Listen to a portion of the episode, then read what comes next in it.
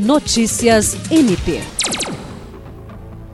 O Ministério Público do Estado do Acre, por meio da Promotoria de Justiça Civil de Tarauacá, acompanhou nesta terça-feira uma fiscalização realizada pelo Instituto de Proteção e Defesa do Consumidor do Acre em postos de combustíveis e mercados de Tarauacá. A ação teve o apoio da Polícia Militar do Estado do Acre. A fiscalização do PROCON decorre de uma solicitação do MPAC em decorrência do aumento do preço do combustível no município, o qual foi objeto de repercussão na mídia nacional quando a gasolina chegou a bater o valor de R$ 11,56 no município de Jordão.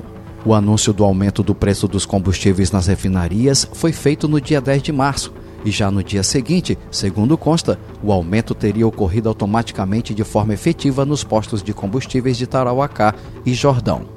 O promotor de justiça de Tarauacá, Júlio César de Medeiros, destacou que as ações contarão com o núcleo de atendimento, núcleo de fiscalização e núcleo de educação para o consumo, visando a interiorização das ações em um atendimento mais célere e de qualidade, beneficiando assim cerca de 100 mil consumidores da região do Tarauacá em Vira, que serão diretamente assistidos. Jean Oliveira, para a Agência de Notícias do Ministério Público do Estado do Acre.